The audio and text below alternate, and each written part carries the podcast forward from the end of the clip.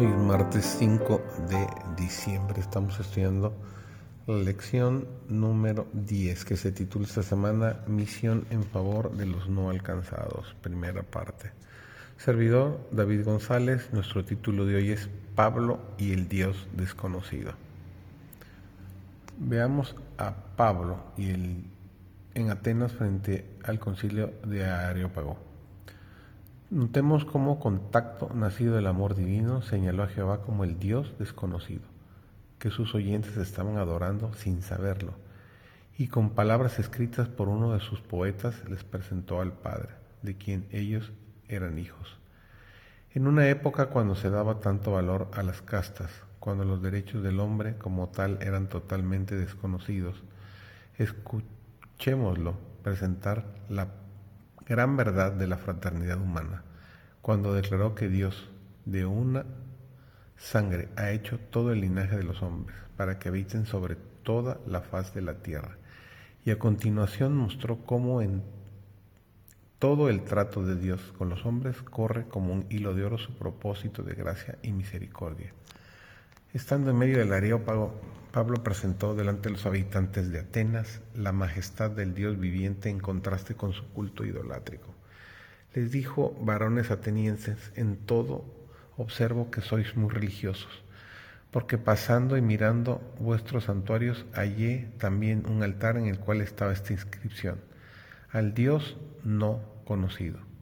Al que vosotros adoráis, pues sin conocerle es a quien yo os anuncio el Dios que hizo el mundo y todas las cosas que en él hay, siendo el Señor del cielo y de la tierra.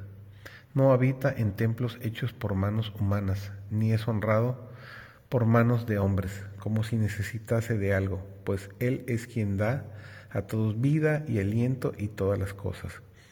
Y de una sangre ha hecho que todo el linaje de los hombres para que habiten sobre la faz de la tierra, y les ha prefijado el orden de los tiempos y los límites de su habitación para que busquen a Dios.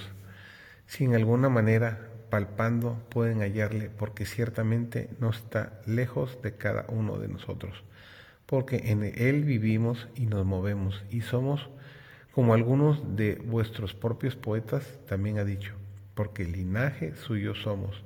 Siendo pues linaje de Dios, no debemos pensar que la divinidad sea siempre a oro o plata o piedra, escultura de arte y de imaginación de hombres.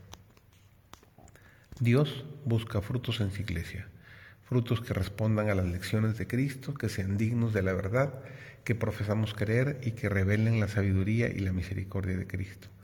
Señor pide un ministerio convertido, un ministerio que vaya al encuentro de las personas allí donde están, que esté de acuerdo con ellas siempre que pueda, pero que no niegue la verdad.